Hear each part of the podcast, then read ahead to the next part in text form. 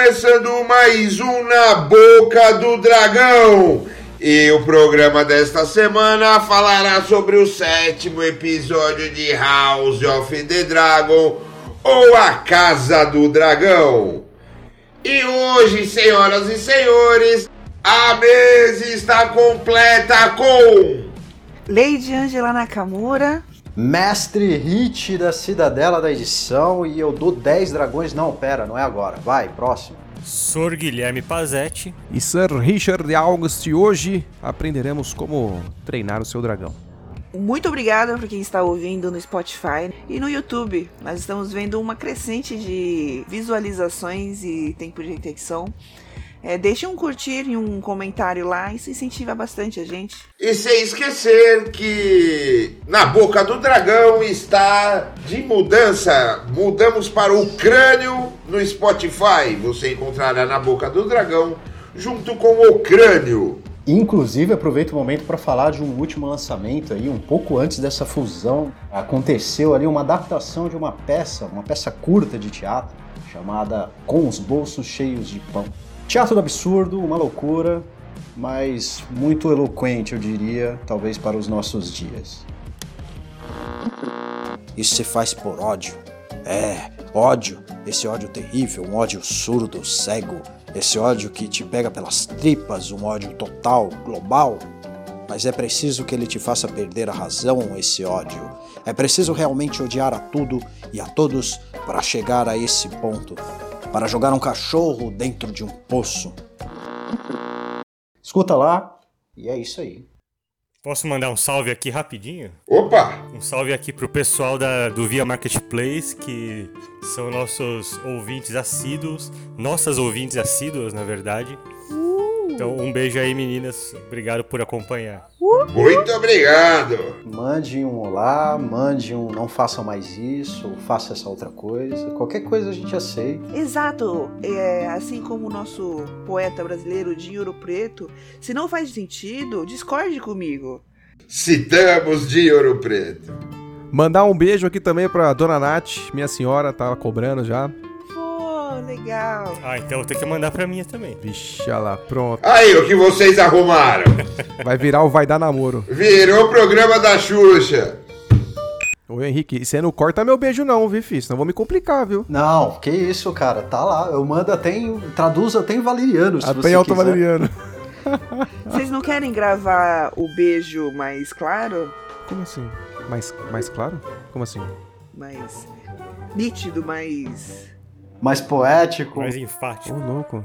Não tô pronto pra isso, cara. Não escrevi nada aqui. Nossa, Richard, vamos lá! Você me disse no episódio anterior que era improviso, pô. Não, mas a minha parte eu já fiz, eu mandei o beijo já. É só você botar na edição. Não, tá tranquilo, tá suave. Beleza. Aí, Guilherme, se quiser mandar, aí, ó, a gente. Van, beijo, meu amor. Obrigado por acompanhar. hum, Obrigada. Beijo, amor. Beijo. Beijo, amor. que românticos. Falando em romantismo, né? Falando em romantismo, Vamos pro velório.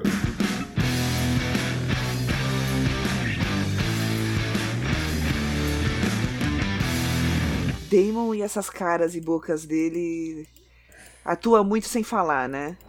Mas aí eu levanto o ponto, eu levanto o ponto. Leva. Eu vejo que a maneira de Demon, inclusive ele falou nos últimos episódios passados, que eu não vou ter a mínima ideia de qual foi, mas ele diz que existem maneiras diferentes de lidar com o luto. E aqui eu puxo o Coringa.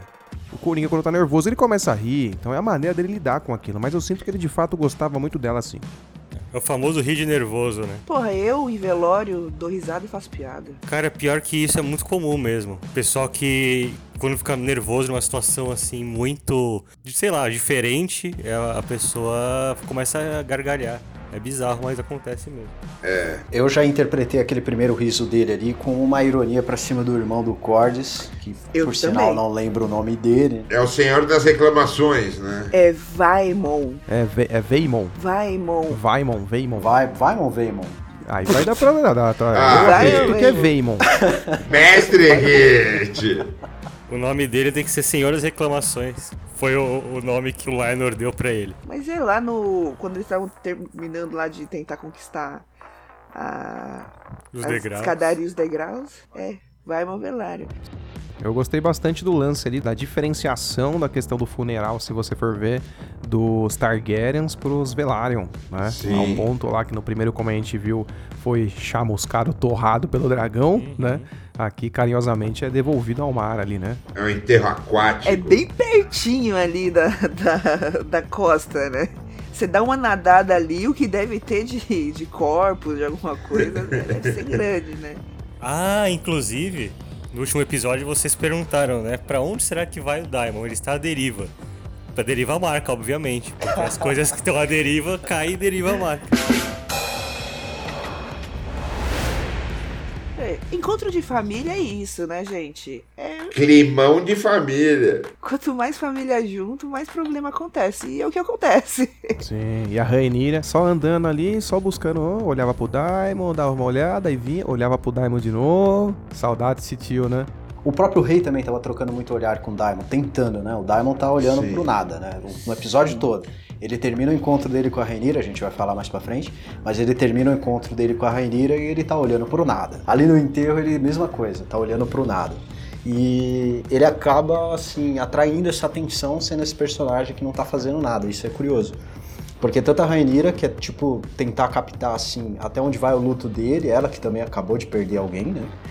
E o rei também tem esse lance de empatia que eu senti muito nele, de tipo, pô, o cara perdeu a esposa, eu já estive onde ele está hoje, né? É, o rei é bonzinho, né, Rede? Ele tá tão no luto dele ali da Emma, que até no fim ali ele sai chamando a Alicent de a Emma, né? É, Sim, sim. Nossa, isso aí foi constrangedor. Foi, foi. Eu acho que o Daimon serviu ali como aquele personagem catalisador pra levantar alguns sentimentos nos outros, mas o próprio sentimento dele é um mistério, a gente não sabe. É um personagem bem enigmático. Né? Ah, ele tava triste, ele tava de novo.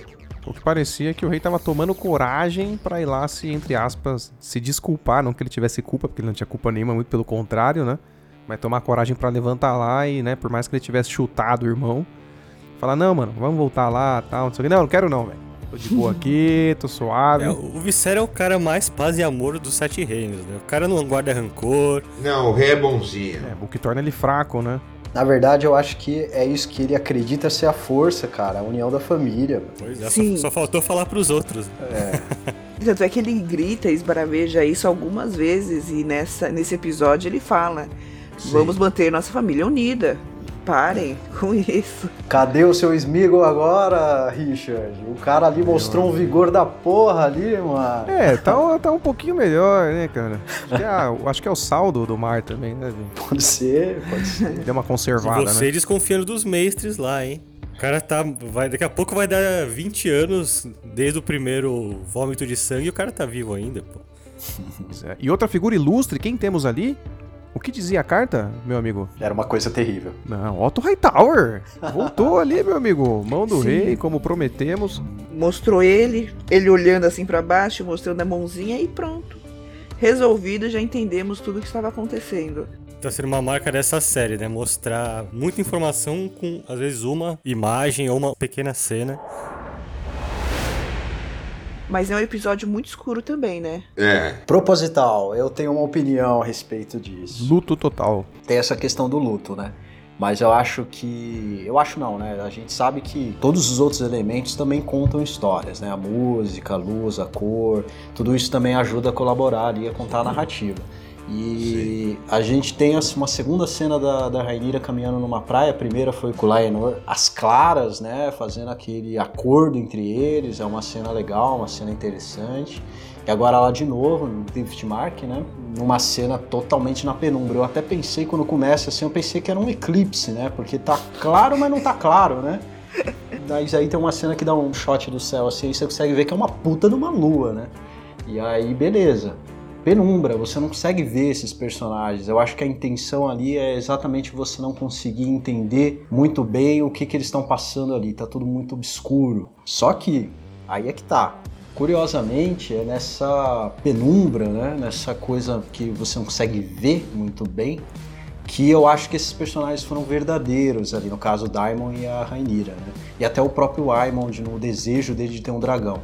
Eu acho que nesse momento obscuro é quando eles se revelaram assim quem eles realmente querem ser a partir daqui, né? Porque depois quando a gente tem umas cenas mais claras, é quando você sabe que a pessoa não está sendo totalmente sincera. Então é como se, às vistas de todos, a pessoa tivesse um argumento, tivesse uma forma de falar. Né? Mas ali na sombra, ela realmente mostra quem ela é. Então, tipo, achei esse, esse contraste da técnica bem interessante, assim, o oposto de normalmente a gente vê, né? Normalmente uma cena escura você quer esconder coisas, né? Principalmente pensamentos, intenções, atitudes dos personagens, mas ali eu acho que não, foi revelado através das sombras. Excelente.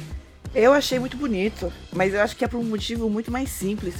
Hum. Como ia mostrar a Veiga de perto, eles usaram, assim, quer saber, eu vou deixar o episódio inteiro mais escuro pra quando aparecer o CG do dragão, essas coisas passar muito melhor, porque eu achei muito bonito, muito legal. Só que aquilo, como eu já estava acostumada com o início do episódio mais escuro, quando apareceu o dragão naquela escuridão, eu não achei tão estranho. Sabe essas decisões assim de direção? Quer saber? Vamos, vamos deixar tudo para quem está assistindo não ficar muito impactado, que do nada fica escuro. E aí vai passar qualquer coisa, qualquer detalhezinho assim menos menos menos delicado, menos bem feito ali do dragão, vai passar batido. E foi uma cena Ficou muito bonito. legal. Ficou, Assim, ficou, ficou incrível. Arrisco a dizer que foi a melhor cena de dragão é. que eu vi até agora. Era o que eu tinha falado pra Ângela na primeira exibição, a primeira vez que a gente assistiu. Eu virei e falou, foi a melhor cena de dragão de Sim. voo até agora. Foi Foi incrível. muito Do foda. caralho, irmão. Parecia que eles filmaram um dragão de verdade, tá ligado? A movimentação do dragão foi muito foda. E vamos falar, hein? Menino Aimon Tribago, hein? O menino corajoso. Mas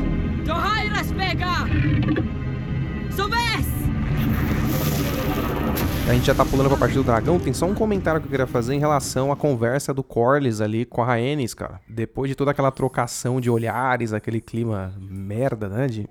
Ela puta, né? Tipo, indignada, né? E o Corlys naquela pegada sempre, tipo, o cara já é rico para um caralho. Uhum. E. A ambição não tem limite. Exatamente, mas o cara, tipo, ele quer mais, ele quer o trono, né? Que não seja ele, mas que seja, tipo, um sucessor dele ou alguma coisa nesse sentido, né? Tipo, e ela demonstra que já tá, mano, já desisti, caguei pra isso. Tipo, foda-se, mano, esquece isso, velho. Inclusive, me deixa até um pouco com a pulga atrás da orelha esse diálogo aí, Ricardo. Vê se vocês concordam comigo. O Corlys, ele é muito ligado nessa coisa do legado. Não importa tanto a verdade, o que importa é as histórias que as pessoas vão contar depois, né? Tanto que ele não se importa de que claramente os netos dele são bastardos e tal. É, até que ponto que todas aquelas as, as nove viagens dele são reais, né? Porque eu fiquei pensando isso. Será que as histórias não são muito maiores do que o que de fato são, né? Até porque uma das séries que está sendo aí é, pleiteadas é a série sobre a- as viagens do Corlys, né? Então pode ser que tenha aí uma pistinha do que a gente vai ver por aí. Que o Corlys, assim, claramente ele é um cara ambicioso que fez muita coisa, mas talvez as coisas sejam. não sejam exatamente como a gente ouviu falar aí, né? Não sejam tão grandiosas, é né? coisa de pirata, né? É. Isso aí, né? É, pra resumir, um cara que tem muito dinheiro, mas o que ele quer na verdade é poder. Exato. É, eu acho que ele quer essa coisa que permaneça, né? Perpetuar o nome. A própria direção de arte que deram pra ele ali do salão dele e tudo, o salão dele é essa a ideia. Repleto de tesouros.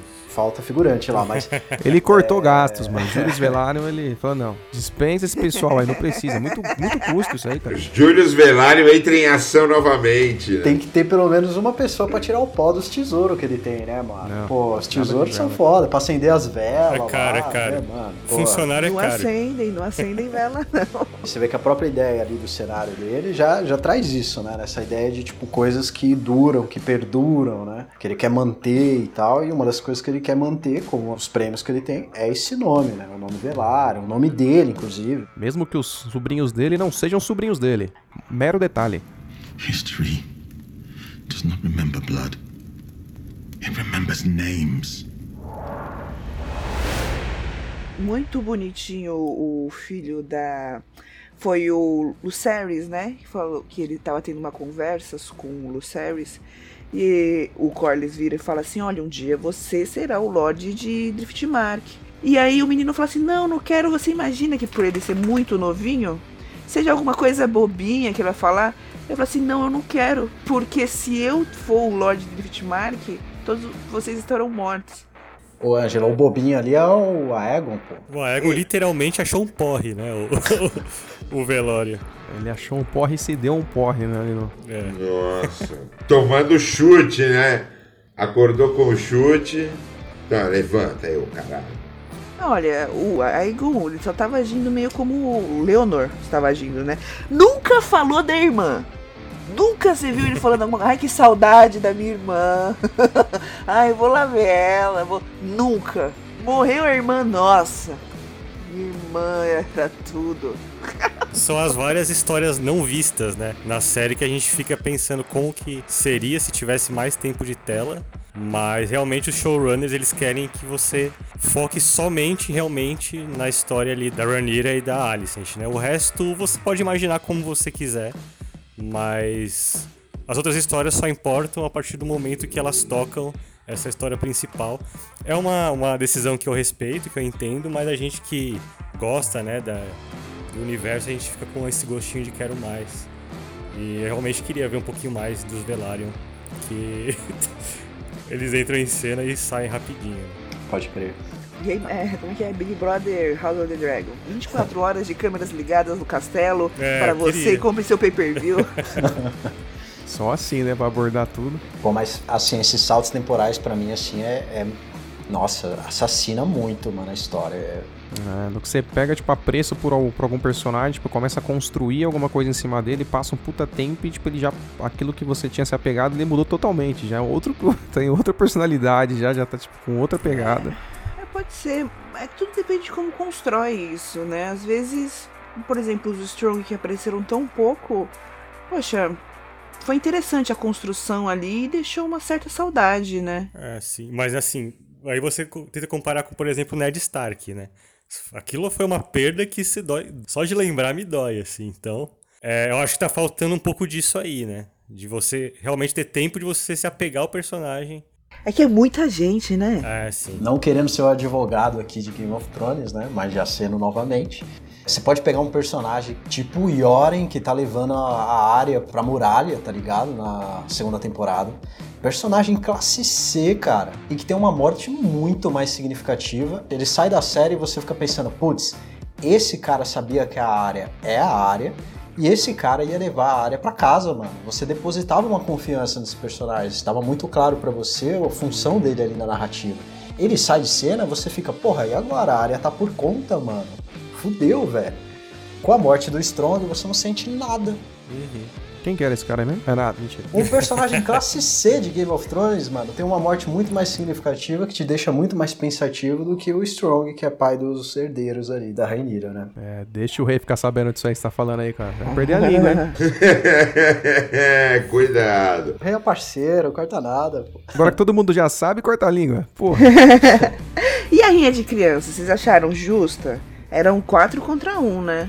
Cara, eu tava assistindo com a minha namorada, né? Ela não assiste a série, ela assistiu só a primeira, tem... a primeira... o primeiro episódio.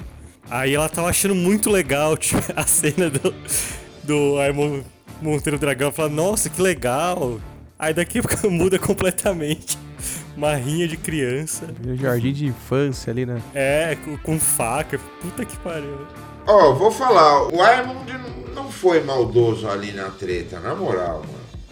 Eram quatro contra um, Ah, né? eu também achei. A parte que ele pegou a pedra pra quebrar a cabeça do outro lá foi bem, bem tranquilo, cara. Não, mas ele não quebrou. O fato é que ele podia ter quebrado, mas não quebrou. É verdade. Ele parou. É, na- eu, sinceramente, eu não lembro de todos os frames. Eu não lembro se alguém impediu ele. Não foi quando tacou a terra no olho dele? Não, tacou depois. Ele levantou a pedra pra dar um golpe no Luke. E parou. You will die screaming in flames just as your father did. Bastards. My father's still alive! Doesn't know, does he? All strong. Palavras ferem mais do que espadas. É, meu amigo. É, o Aemon tava. Bom, peguei aqui um Charizard level 100. Podem falar o que vocês quiserem agora. Pode levar meu olho, foda-se. E é o que a irmã falou, né? Ele vai conseguir um dragão quando ele perder um olho. Vai ter que fechar um olho. É. Ela mandou outra profecia lá no velório, né? Mandou. As falas dela tem que dar uma pausada e voltar pra você já ir pegando, porque vai ser só profecia. É, e o Aimond, ele é aquele, desde a, ali do velório, falou assim, ah, eu me casaria com ela se eu tivesse que fazer. Na hora do julgamento, ele vira pra mãe, ele encosta o olho machucado no, no colo dela, assim. Eu falei assim, não, esse moleque é fogo mesmo. O capeta em forma de guri. E, bom, no julgamento ali, o... O rei até que tomou um pouquinho à frente, né? Teve o pulso um pouco mais firme. Total. Foi. É.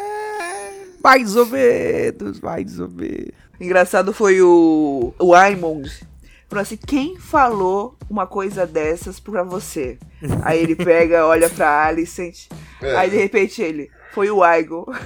O, e o Igor falar, eu? Tipo, eu, cara? O que, que eu tenho a ver com isso, velho? Vocês estão me envolvendo, porra.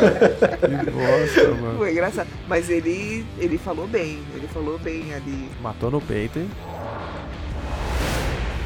Um negócio que você vê, tipo, muito assim, bem definido que ficou em relação, tipo, às crianças, assim, os filhos da Rainira com os filhos da Alicent. Você vê que, tipo, a mesma parada que rolou com ela, ela passa pros filhos, né? Essa mesma manipulação que ela sofre do pai, Sim, ela sim. passa essa manipulação pra cima dos filhos, né? Então você vê essa divisão dos dois, né? Ao passo em que os filhos da Rainira estão unidos, os filhos da Alicent estão ali, cada um pra um lado ali, né? É tudo culpa do Otto Hightower. Esse cara aí, ele fez a cabeça da Alicent. Tipo, exatamente o que ele falou que a Rainira faria com a Alicent. A Alicent tá fazendo com a Rainira. A Alicent tá passando a mesma coisa pros filhos, que eles não odiavam os primos. Os Sim. primos não, os sobrinhos, né? Até ela começou a fazer a cabeça deles. Sim. É que nem a vida real. Eu não sei como que é a família de você, mas a minha, as brigas dos avós passou para pros filhos, que passou pros netos. Virou herança, né, vai? É, é, exatamente. E eu não tenho contato com vários primos meus até hoje por causa de briga dos pais dos pais, sabe? Vixe, é Pois foda. é, Vamos fazer o programa de reencontro. Vamos. Casos de família, vamos fazer. Já manda um abraço aqui no Na Boca do Dragão pros primos. aí. Aliás, ó, Quem tiver Sua sobrenome chance de Pazete, reconciliação, manda um abraço aí pros seus primos. Coloca Fazer aqui que nem o Viserys, vamos unir a família, vamos ficar caso de junto. família é um ótimo nome pro episódio, hein? é, o nome bom. Márcia Goldsmith. Ó, A vagar Boa. por aí. boa, muito boa. Ah, na, na Casa do Dragão é serviço social também, ó, unindo família. Alicent, no discurso dela, quando ela pega a adaga, né, de aço valeriano, ela fala muito dessa. Eu sigo as regras, eu estou fazendo tudo, me esforçando para poder fazer parte dessa engrenagem monarca. Enfim, Eu faço sacrifícios, né? Você não É. faz nada. Sim. É a recatada e do lar, né? Tal. é isso que ela cobra do, do Aegon, né? Isso que ela cobra do Aemond, que aparentemente não precisa cobrar nada dele. Não, o Aemond já tá na linha, mano. O cara tá. Sim. Ele é só resultado. O moleque é consciente ali, né? Você vê É. que a fala dele é diferente, a postura dele é diferente da do Aegon. O Aegon tá meio que foda-se, né? Sim. Só voltando pra Alicent, um negócio bacana ali que a Angela tava comentando, né? Ela confrontando ali com a adaga ali, quase. Quase furando, não que ela rasgou o braço da Rainira. né? Porra! Cortou Mas, bonito. Como a própria Angela comentou, né? Tipo, no comentário ali da Alicent, ela fala que sempre fez tudo certo, né? Então, tipo, ela, ela tá puta, na verdade, pelas impunidades da Rainira, né? Tipo, eu sempre fiz tudo certo, mano. Eu tô aqui me fodendo e essa desgraçada. né? Tipo, mano, três bastardos já, mano, tá ligado? É, É, ela acha que ela tem tudo porque ela é princesa e ela Porra, não sim, cumpre as tipo, obrigações dela. Sim, ela faz o que ela quer e foda-se, não acontece nada, só é cobertada pelo rei, entendeu? Tipo, essa que é o, que é o lance dela, né? a Rainira, por direito, é a herdeira que o rei decretou que ela é herdeira. Mas, porra, é dois bastardos que vai assumir o trono. A verdade é essa. O que eu peguei até da Alice complementando no episódio anterior é que não é simplesmente que são bastardos que vão assumir o trono, mas o próprio ato da Rainira de ter feito o que fez já é algo que iria contra ela, contra o, assim, o direito dela de merecer o trono, entendeu? Acho que a Alicent já tem essa postura. Ela não merece o trono, olha, pela terceira vez ela tá provando que não é uma pessoa que merece o trono. Se fosse só um, beleza, mas três é foda, né? Putz, O próprio Jaehaerys, que aparece no começo de tudo ali, né? Sim. Onde foi negada lá, né? A rainha que nunca foi, né? Se eu não me engano, ele tem uma filha que curtia os prazeres da carne ali Ah, sim. e que foi mandado embora. Falou, não, vaza daqui, mano, tá louca? Sim. Foi lá pra Ah, puta é, que pariu. É, largou ela lá e acabou, entendeu? Tudo isso pra dizer que acho que o nosso amigo Smeagol, o rei, deveria tomar uma posição ali em relação à filha dele, a Rainira, em vez de ficar cobertando esse monte de bonequinho de cabelo preto. Mas, ô, ô, Ricardo, esse aqui é um claro, claro, mais claro que a água, caso de nepotismo. É quando o filho do, do presidente da empresa chega na empresa, velho. Ele faz o que quiser, entendeu? É, pois é. Então, é, é, é essa a indignação da Alicent, entendeu? É, foda. Bom, eu- quero fazer uma defesa aqui. Eu quero uma defesa da Rainira. Ó, uma mentira ela se torna mais fácil de acreditarem se você insistir nela. Então ela. Se fosse um moreninho, eu ia falar, ó. Tem um, um bastardinho ali. Mas não, ela fez logo três. Tá vendo? Ó, meus filhos com ele saem assim, não tem culpa.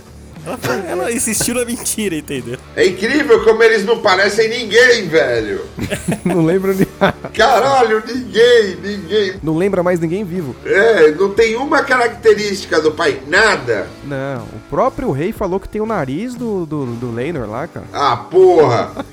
Pô, tudo ser humano, bípede aí, fazendo respiração anaeróbia. Nasceu com duas pernas, dois Cara. braços, como não tem nada a ver, cara? Tá É. louco? Tá louco? Meu Deus. Que isso, cara?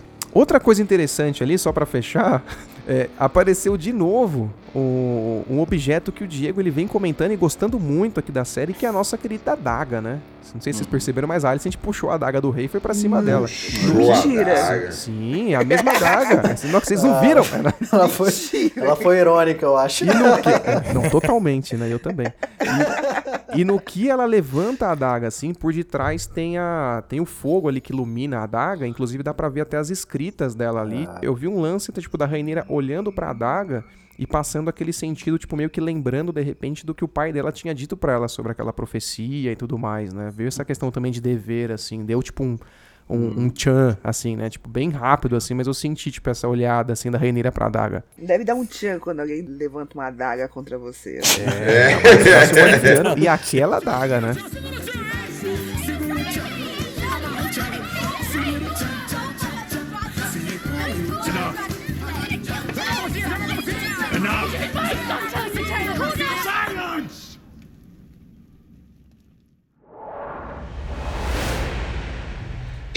Chegou a hora. Quantos dragões você paga para o programa de hoje, Lady Angela? Eu pagarei, creio que novamente, nove dragões pra esse episódio. Foi um episódio não tão cheio de informações quanto o anterior, por causa, acredito, né, desse lapso temporal que existe entre um e outro. Mas é um episódio extremamente importante. Extremamente importante, com diálogos interessantes. O Aimond, com uma frase muito simples, muito pequena, já colocou o tom ali dos lados, falando que valeu a pena perder um olho para ganhar um dragão. Sim. E a união da Renira com Daimon, que era algo esperado, mas da forma que foi, achei interessante. Acho que esse episódio pontua muito a Renira, como o lado da Renira, como o lado bom, porque se quer matar o Lyro, eles, eles mataram. E o lado da Alicent como um lado ah, do manipulador, da, do desejo ali pelo poder muitas vezes assim parece até desnecessário. É, a Renira se mostra acuada, a Alicent cada vez mais forte, e eu acho que a série tá pontuando isso muito bem.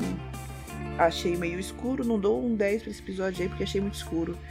E a Veiga, a cavalgada no luar com a Veiga, eu achei muito legal, muito bem feito, mostrando por que que tinham aquelas cordas ali do lado dela quando a Laena tava voando ao lado do Damon, né? Os dois juntos, mostra que tem um. Mostrava que tinha umas cordas ali. Eu achei estranho. Pra que que tem aquilo? Será que é um visual meio do mar, assim? Eu disse, não, é porque precisa escalar a porra do bicho. achei muito bom e por isso 9. Lady Angela pagando nove dragões para o episódio de hoje. E o senhor Sir Richard da ilha de Ucrânio, quantos dragões o senhor paga para o episódio? Vamos lá então. Cara, gostei do episódio. É, me sentir na pele da Alicent ali, às vezes dá vontade de dar uma facada nos outros mesmo, não é normal, isso acontece. a indignação, como eu já comentei dela, né, em relação dela fazer tudo correto, a Rainira cagar em tudo e não ser punida, né? Então é, eu acho que esse é o maior sentimento dela e ela extravagou ali, né, tipo, enfim, né, também teve a questão do filho dela que perdeu o olho, né, olho por olho, sangue por sangue. Mas cena muito interessante. E o Aigon ali também segurando a bronca ali, matando no peito, né? Falando, pô, mas todo mundo já sabe, né, mano? Pô, olha pra cara desses moleques aí, né, velho? também foi, de fato, a melhor cena dele ali. No geral, a gente teve um episódio realmente muito escuro, pelos pontos que o Henrique levantou, por outros pontos também que a Angela levantou, acho os dois muito válidos ali. A questão também do do Aimon, né, ali subindo ali no Veigar ali, né, ficou muito top, né, você consegue ter uma dimensão, assim, de quão grande realmente o, o Veigar é, né, como já comentado aqui, né, o maior dos dragões, o mais velho deles, inclusive, foi de todos existentes ali na série, o único que conseguiu pisar ali na antiga Valíria, né? E interessante também os comandos, né, dele dando ali Sim. pro dragão, essa questão da conexão do sangue, não do sangue valeriano, né, que muitas pessoas falam, ah, porque são os Targaryen, é o sangue, é o, quer dizer, o sangue Targaryen, né, e na verdade é o sangue valeriano, né? É, puxando até uma curiosidade, inclusive, que eu cheguei a ver, falam que a cada 10 dragões, 8 ou 9 preferem comer ovelhas, né? Porque parece que tinham criadores também de ovelhas antiga Valíria, e que por eles terem também sangue valiriano, eles domavam também dragões, né? E como eles tinham bastante ovelhas ali, era meio que uma comida costumeira ali dos dragões. Então toda a sequência do, do Veigar ali, tem nem o que falar o casamento ali também, numa pegada antiga ali, valeriana, né, com sangue, ligação do sangue, um bebendo o sangue do outro também, bastante simbólico. E a todo momento eles trazem essa questão do sangue, né? Sangue e fogo, né? Essa questão dos Targaryens ali, da Valíria. Então, no todo, achei muito bom. A treta das crianças ali, né? Que ela me lembrou muito ali meu tempo de primeira, quarta série. Mentira. Brigava não, não brigava não. Mas as tretas que tinha na porta da escola, né? Porra, mano. Quem nunca, né? E é isso aí. Dizendo tudo isso, eu acredito que um, um 8,5 tá de bom tamanho. Sir Richard com oito dragões e meio. E agora pergunto a Sir Pazete, quantos dragões o senhor paga para o episódio dessa semana? Bom, Sr. Diego, hum, eu vou pagar oito dragões. Eu acho que foi um episódio bem legal, assim, de forma geral com o pessoal falou diálogos bem interessantes. É, foi menos corrido do que o anterior. É, eu fiquei bastante surpreso, principalmente com o final. Mudaram um pouquinho ali, né? Uma interpretação que tem nos livros. É, eu até tinha achado esquisito a Rainira armar para matar o cara que ela tinha acabado de falar que amava. Eu achei bem estranho. Mas no fim eu terminei o episódio dando aquele sorrisinho, falando, ah, vocês me pegaram, safados. e depois, tá, obviamente, tudo fez sentido, né? Era óbvio que não era um, um assassinato de fato, né? É, eu tô bem curioso, na verdade, para saber como que a Rainira vai continuar aliada dos Velaryon, sendo que ela propositalmente quer que as pessoas achem que foi ela que mandou matar, né? Pra ela ser temida e tal. Ela fala isso pro Daemon.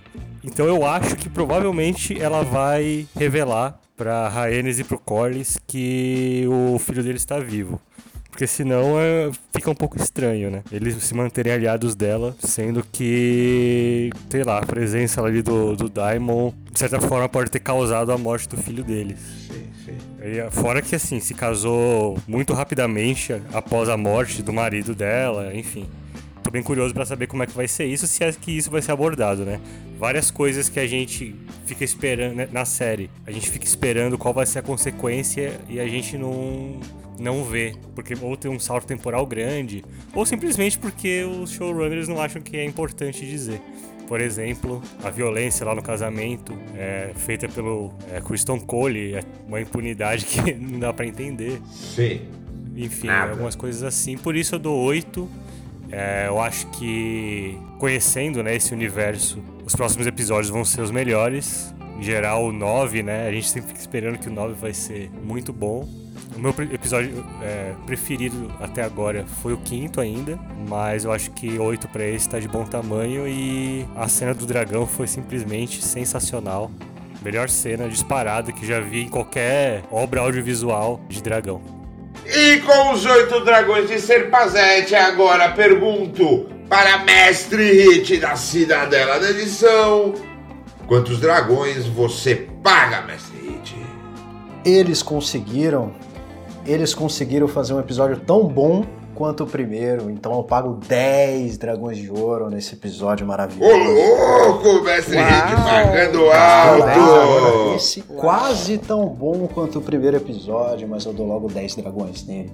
Eu quero fazer até um paralelo aqui com o maior épico do cinema que existe. Eu estou falando de Troia, é claro. Ali, se Heitor conhecesse Patroclo, eles teriam um bom relacionamento, tal como Aquiles se conhecesse Paris. Aqui é a mesma coisa. Se Laenor trocasse uma ideia com Aegon, teria uma parceria muito interessante ali. E Aemond com Rainira também daria muito certo.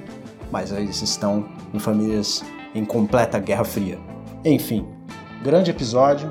Forte destaque pra mim com certeza foi a cena do Aemond com o dragão. Roubo aí as falas do Guilherme. Também pra mim foi a melhor cena com o dragão que eu já vi. Uma cena finalmente relevante com o dragão, eu diria, né? Às vezes eu vi algumas cenas ah, de dragão voando assim de forma muito gratuita. E nesse daqui não. né? Tem toda uma construção de relacionamento ali, na base de um teste né, do dragão com o seu domador. Sim, sim, meio que senti isso também, um teste de voo. Segura aí, se você se segurar, demorou, vambora. E o domador passou no teste. E é isso aí. Por ele, nossa, 10 dragões de ouro. Excelente. Outro destaque que eu dou também, que eu senti uma mudança boa, é em relação aos diálogos. Acho que ficou muito mais refinado esse diálogo. Na verdade, todo o diálogo entre Corlys e a esposa dele, Rhaenys, todo o diálogo deles é muito bom, assim. Eles conseguem falar muito com pouco. E nesse episódio como um todo, eu senti isso, eu senti esse diálogo realmente assim que está acima da média. Roteiro excelente, adorei. 10 dragões de ouro e é isso aí. Agora me diga, Sor Diego Ferroni, quanto que você paga nesse episódio? Vou pagar nove dragões de ouro nesse episódio. Nove dragões, eu gostei bastante do episódio. Foi um dos episódios que eu mais gostei. O primeiro foi muito bom. O episódio passado, o sexto, eu achei um episódio bem legal.